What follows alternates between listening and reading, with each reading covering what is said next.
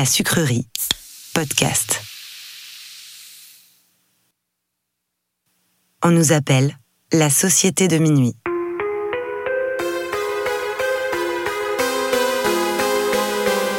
Séparément, on pourrait croire que nous sommes tous très différents les uns des autres. Nos passions, nos vies et nos histoires sont différentes. Nous ne fréquentons pas les mêmes écoles, ni les mêmes quartiers. La seule chose qui nous réunit, c'est d'avoir touché du doigt le surnaturel. Nous avons alors décidé de nous rassembler pour partager nos peurs, nos histoires bizarres et effrayantes. Les uns après les autres, nous replongerons au cœur de nos angoissants souvenirs, aux frontières du paranormal.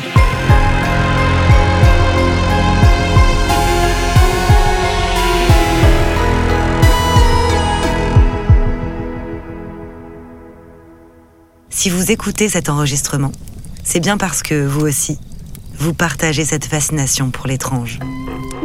Vous êtes les bienvenus, mais attention, préparez-vous à sortir de votre zone de confort, car les histoires que vous allez entendre se sont bel et bien produites.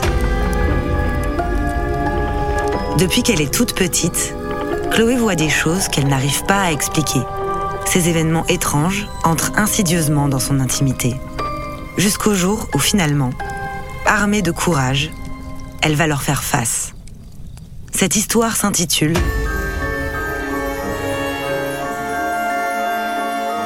Tu vas devoir être courageuse.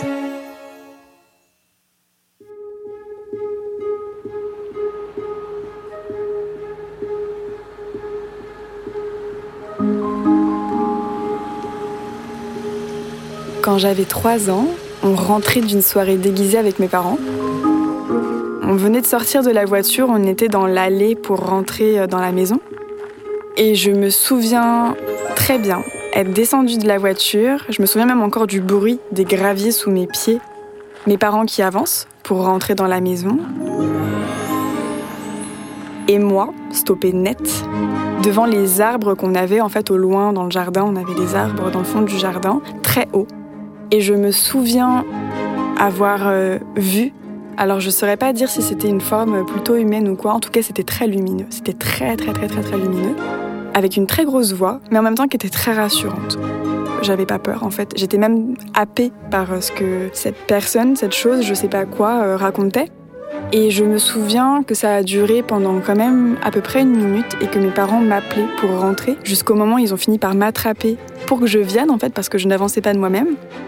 Je suis allée me coucher, comme tout enfant de 3 ans, très tard, donc très fatiguée. Le lendemain, j'avais, je, pense, aucun souvenir de ce qui s'était passé la veille. Et ça s'est vraiment réveillé, en fait, euh, quelques, quelques temps plus tard. Et je m'en suis vraiment très, très, très, très bien rappelée à l'adolescence. Et cette voix, le seul souvenir que j'ai de ce qu'elle me disait, c'est Tu vas devoir être courageuse. Quelques mois après, mes parents se sont séparés.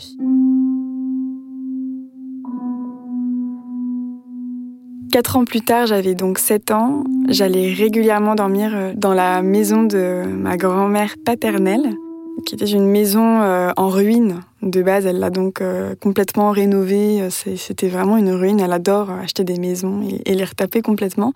À l'époque, pour moi, c'était tout simplement une jolie maison, très belle maison, avec des volets bleus, des fleurs autour, un très beau jardin, ma grand-mère qui adore jardiner, une ambiance à l'intérieur que je sentais particulière à l'époque beaucoup de, meubles euh, trouvés euh, dans des brocantes. Elle adore les brocantes, donc euh, elle fait beaucoup de brocantes, elle récupère beaucoup de choses là-bas.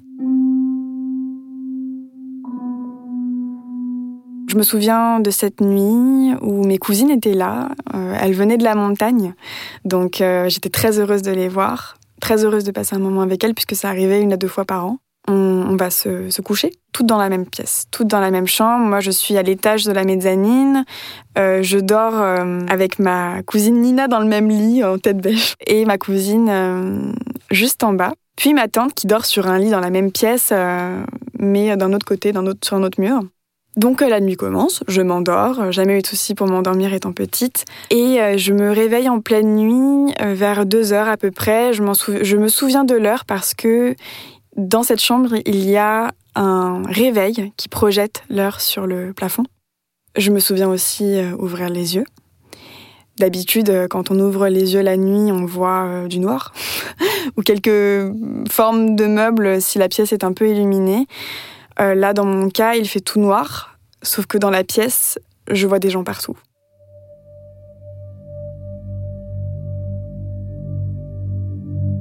J'en vois un à chaque fois euh, marcher vers moi. J'ai la tête en fait vers l'échelle en fait qui permet de descendre et de monter du lit. Moi j'ai la tête de ce côté-là. Je vois les yeux, je vois la bouche, je vois, tout en fait. Je vois les cheveux, je vois les habits.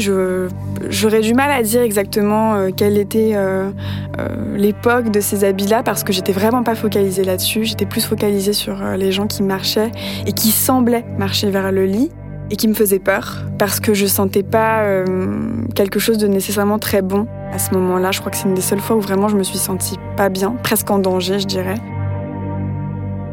Ça a duré très longtemps, j'étais euh, tellement apeurée que je ne bouge plus. Je vois en fait les gens euh, marcher dans la pièce euh, qui, est, pas très grande, hein. je pense qu'ils faisaient au maximum 15 mètres carrés. La nuit continue, la nuit avance, je vois l'heure avancer, on arrive vers 3 heures bientôt. Ma tante décide de se lever pour aller aux toilettes. Et là, euh, ma voix a du mal à sortir. J'essaie de l'appeler parce que je, veux lui dire que, que je, ça va pas, qu'il y a quelque chose dans la chambre. En même temps, je me dis, je vais pas trop lui raconter. Je vais plus lui demander si je peux venir dormir avec elle. Et euh, donc, j'arrive à l'interpeller et à lui dire, tata, tata, tata, euh, est-ce que je peux dormir avec toi En pleurs. D'ailleurs, je pleurais, je me rappelle pleurer parce que j'avais juste très peur en fait. elle finit par me prendre dans le lit avec elle, et même dans le lit, et je continue à voir les gens. Je continue à voir les gens euh, qui avançaient toujours dans le même sens d'ailleurs. Ils avaient toujours le même, les mêmes mouvements. Euh, c'était vraiment une répétition en fait de tâches, de choses, euh, comme s'ils étaient dans cette pièce-là en train de vivre leur vie, en train de refaire des, choses du quotidien. Mais sauf qu'ils étaient beaucoup. Ils étaient vraiment beaucoup. Je, je pense que c'était plus d'une vingtaine quoi dans la pièce. Donc ça grouillait. C'était, c'était, c'était une énergie très particulière. Il y en a un qui avançait vers moi. Et je me souviens que je fermais les yeux, je réouvrais les yeux et il avançait toujours. Et j'avais très très peur. Vu que chacun faisait des trucs qui étaient répétitifs, lui euh, avançait et finissait par reculer et par revenir. Et c'était vraiment quelque chose de répétitif. Comme si je faisais un aller-retour dans une pièce. C'était un peu ça en fait. Là, je pourrais vraiment pas décrire son visage. Par contre, je me souviens juste que sur le moment, j'étais effrayée. J'étais vraiment effrayée par ce visage-là. Euh, donc, je vais dormir avec ma tante. Euh, je finis par me rendormir au petit matin très fatiguée, épuisée. Je crois que vers 5 heures, je me rendors. Donc de 2 heures à 5 heures, je ne dors pas. Je me rappelle me réveiller euh, avec mes cousines vers 10 euh, heures, quelque chose comme ça, parce qu'elles dormaient assez tard. Moi, je, me réveillais plutôt assez tôt pendant les vacances.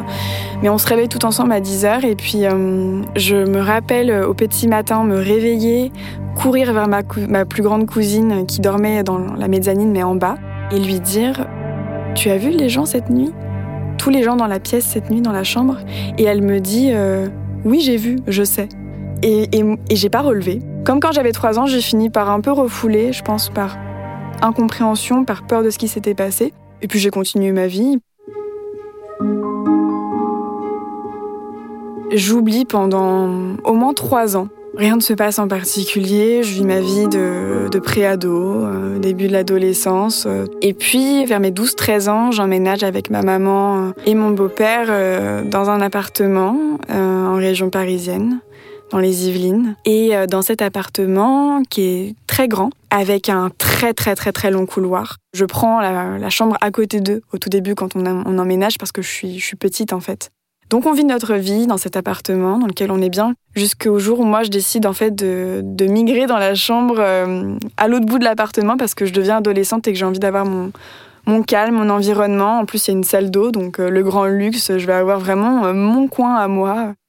Un matin, je me réveille et puis j'allais aller faire du shopping avec une amie. Et comme beaucoup d'adolescentes, en plus j'avais mon premier portable. Je me mets devant un miroir et je prends mon portable pour me prendre ma tenue en photo en fait et l'envoyer à ma, copine en mode euh, est-ce que, est que ça va ensemble?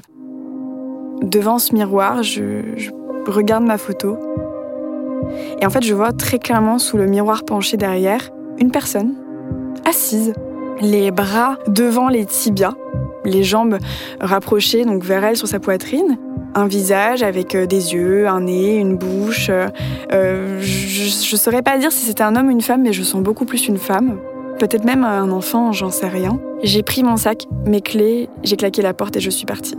Et je suis allée voir mon amie, mais, mais j'étais pas en larmes, mais j'étais euh, la voix tremblante, euh, les, larmes un peu, quand même, je pense, au bord des yeux parce que flippée de ce qui venait de se passer.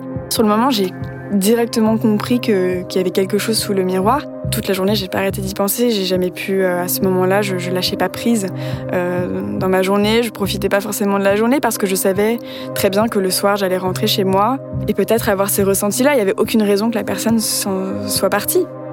Ma mère euh, rentre du travail le soir et puis euh, moi je me vois pas retourner chez moi toute seule donc je lui demande de venir chez ma copine me chercher. Heureusement elle connaît la maman de ma copine donc elle passe un petit moment avec elle, elle lui parle et puis là je lui raconte ce qui s'est passé, on vient avec ma copine lui raconter ce qui s'est passé, on lui montre la photo et ce que j'aime bien à ce moment-là c'est que nos mamans sont très ouvertes euh, toutes les deux. ma mère me dit bah écoute on va rentrer calmement, on va voir comment ça se passe à la maison et s'il se passe toujours des choses on fera venir quelqu'un qui est magnétiseur et qui nettoie les maisons. On finit par l'appeler parce que ça continue, parce que ma mère a toujours des ressentis, parce qu'elle entend des bruits aussi, parce qu'elle a ces ressentis de frissons, de pression, presque de mal-être en fait au final, parce que ça commence à être très présent dans l'appartement. On commence à vraiment être gêné chez nous. Euh, moi, je sens euh, maintenant des courants d'air passer sous ma porte. Euh, le matin, quand je, je, me prépare dans ma salle d'eau, je ferme la porte parce que je supporte pas du coup avoir le vide derrière moi. J'ai peur en fait.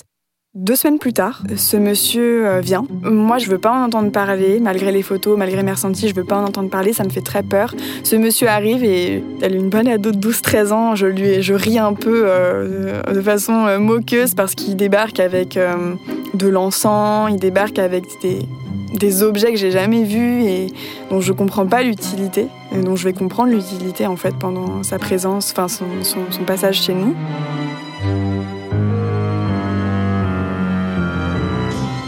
Il nous fait nous asseoir dans le salon avec ma mère. On n'a même pas besoin de raconter ce qui se passe en fait. C'est ça qui m'a complètement estomaqué sur le moment, c'est que on est assise. Euh, lui, euh, il ne parle pas beaucoup.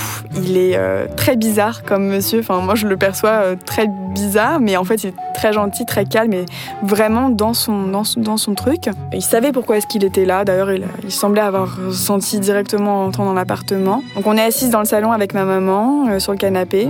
Lui prend ses objets. Il a de l'eau avec lui. Maintenant, je pense que c'était de l'eau bénite. Hein. Euh, il avait euh, de l'encens. Euh, il semble s'être protégé avec deux, trois trucs. Je crois qu'il a une croix. il semble être croyant. Donc, il utilise cet objet-là comme protection. Et là commence le nettoyage. Il fait tout le tour de l'appartement. On entend parler. Et moi, je me bouche les oreilles parce que j'ai pas envie d'entendre ce qu'il dit. J'ai pas envie de, comprendre ce qui se passe, même si je suis quand même curieuse de savoir qui sont ces personnes-là. J'ai envie et j'ai pas envie. J'ai envie parce que je me dis que c'est pas possible que ce soit rien. Et en même temps, j'ai pas envie parce que j'ai peur tout simplement de savoir avec qui j'ai été en contact. Qui est-ce que j'ai frôlé en fait, avec qui j'ai habité pendant autant de temps. Il passe une heure dans tout l'appartement. Une heure, c'est très long euh, quand on sait pas trop ce qui se passe passe énormément de temps dans ma chambre. je suis pété de trouille, quoi, je peux le dire, je suis vraiment pété de trouille. Je, demande à ma mère euh, si elle pense que c'est bientôt terminé. Elle me dit, bah, il terminera quand, euh, quand ce sera nettoyé pour lui. Et puis, donc, une heure, une heure et demie après, il finit par revenir vers nous dans le salon. Et là, je choisis, euh, à mon grand regret maintenant, de ne pas écouter ce qu'il raconte à ma mère. Ce que ma mère me, dira à ce moment-là, c'est qu'il y avait bien quelqu'un dans, l'appartement, plusieurs personnes même, que euh, la personne dans ma chambre était très attachée à moi, qui avait envie de me dire quelque chose. Au final, euh, l'appart a été nettoyé et après on se sentait bien. Ça a duré euh, un moment et puis c'est revenu.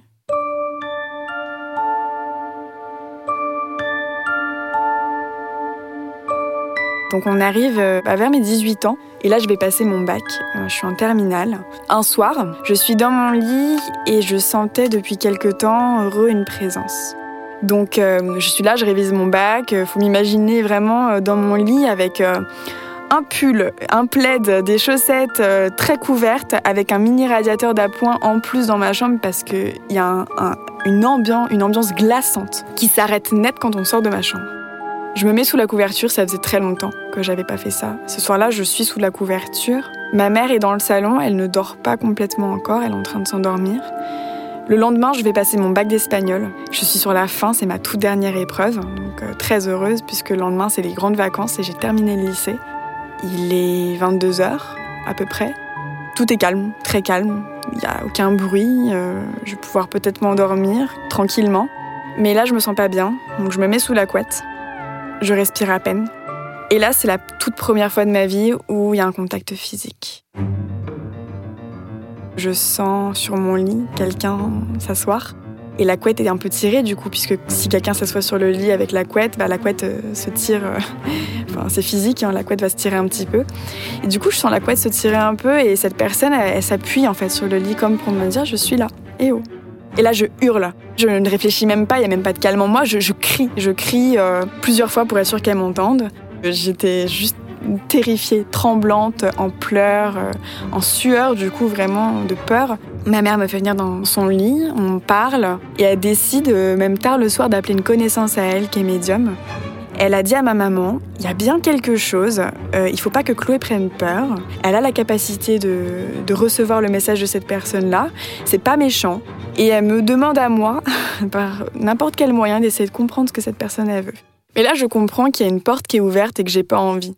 Donc elle me, elle me dit, rentre euh, par n'importe quel moyen en contact avec cette personne-là, essaie de récupérer le message.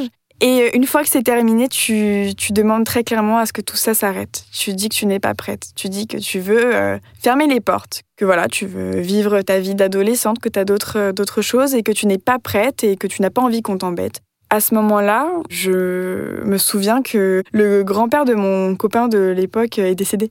Et en fait, la famille est, actuelle, est à ce moment-là dans un conflit de euh, est-ce qu'on garde la maison, est-ce qu'on vend la voiture, à qui on donne ça, à qui on fait ci?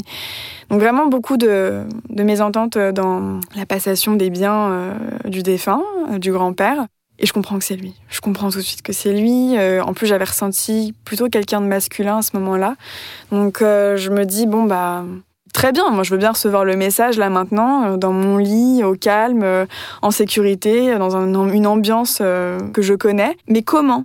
J'en parle un peu à ma tante et elle me dit Est-ce que tu connais l'écriture automatique? Alors je lui dis Bah oui, j'en ai entendu parler, comment est-ce qu'on fait? Donc elle m'explique. Et elle me dit Tu prends, avant, tu, voilà, tu vas mettre une petite bougie blanche pour te protéger. Tu vas faire le vide, euh, voilà, en toi. Donc, euh, prends un petit moment pour respirer profondément, euh, relâcher tout ce que tu as et puis vraiment te sentir calme. Tu vas prendre une feuille et puis quelque chose pour écrire et tu vas attraper le, crayon de façon très légère. Tu vas vraiment pas poser trop ta main dessus et tu vas laisser ta main à peine posée au-dessus de la feuille. Puis tu vas fermer les yeux. Tu laisses ta main écrire. Donc je le fais.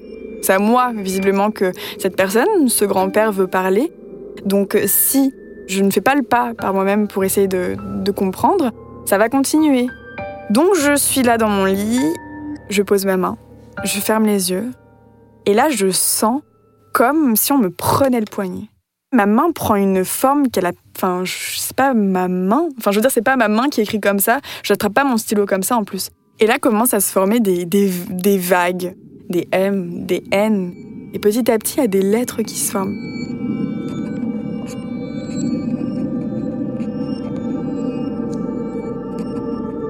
Et là, je comprends que ça risque d'être très long si je fonctionne comme ça.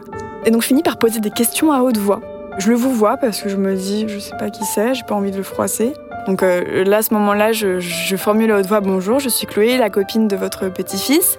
Euh, je pense que vous êtes son, grand-père, euh, puisque quelqu'un est décédé dans sa famille il y a deux semaines. Est-ce vous? Et là, il y a un oui qui sort. Donc là, je, dans ma tête, c'est genre, si c'est vraiment ça, c'est fou.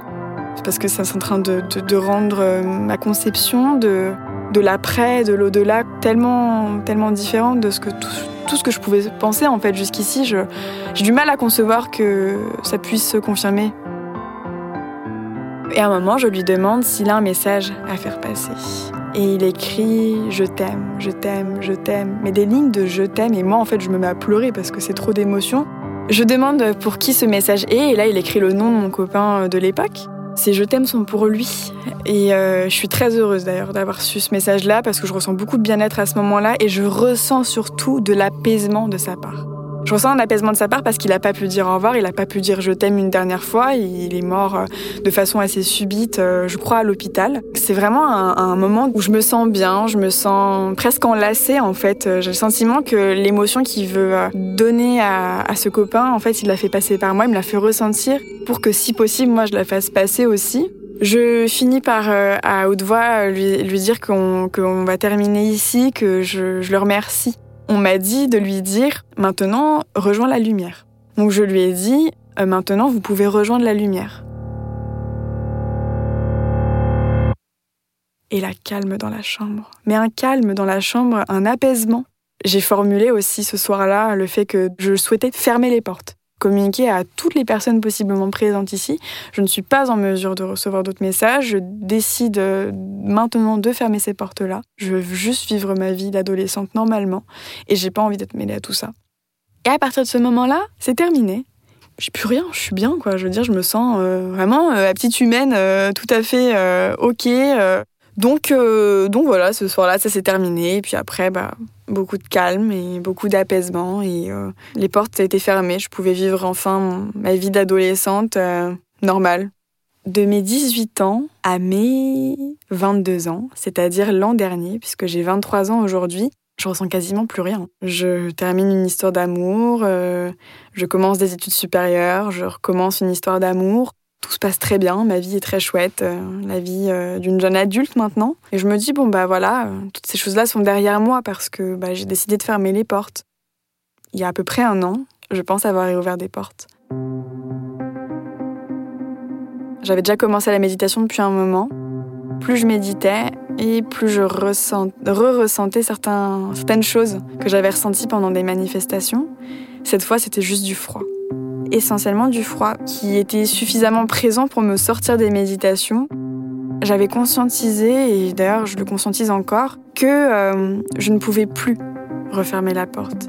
Si c'était revenu, c'est que ça devait revenir. Alors je me demandais qu'est-ce que j'ai fait pour que ça revienne. Et puis je finis par me dire que si c'est là, c'est là. Et que c'est moi. Je ne pourrais plus refermer la porte une deuxième fois. Donc je l'accepte. Chacun est libre de croire à ces choses-là. Moi, tout ce que je demande quand j'en parle, c'est bien sûr du respect en face. Et ça, je crois que je l'ai trouvé, ce respect-là, que ce soit avec la relation que j'ai actuellement ou euh, avec mes proches. Il y a un respect profond euh, de, euh, de ces expériences-là. Je pense qu'on devrait considérer toutes ces expériences-là, peu importe qui les raconte, que ce soit le fruit de l'imagination ou non, c'est une expérience. Ça a été vécu. Donc, on en fait quoi? Maintenant que les portes euh, sont réouvertes, ma question et celle que je me pose vraiment constamment, c'est qu'est-ce qui va se passer après Demain la semaine prochaine? Qu'est-ce que je vais vivre? Est-ce que je vais revivre ces choses-là? Est-ce qu'il va se repasser ce type d'expérience-là? Est-ce que je vais être capable de les affronter ou de les accueillir plutôt sereinement et d'en faire euh, quelque chose euh, de plus ou moins normal dans mon quotidien puisque c'est une part de moi? C'est la grande question.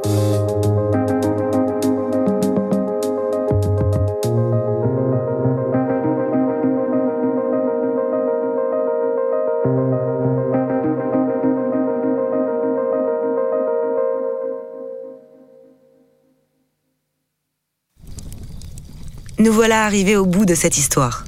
Avant de partir, venez me raconter ce que vous en avez pensé en laissant un commentaire sur votre plateforme d'écoute ou sur notre page Instagram. Si vous aussi, vous avez le courage de vous replonger dans vos souvenirs les plus étranges, venez nous raconter votre histoire et vous ferez vous aussi partie de la société de minuit.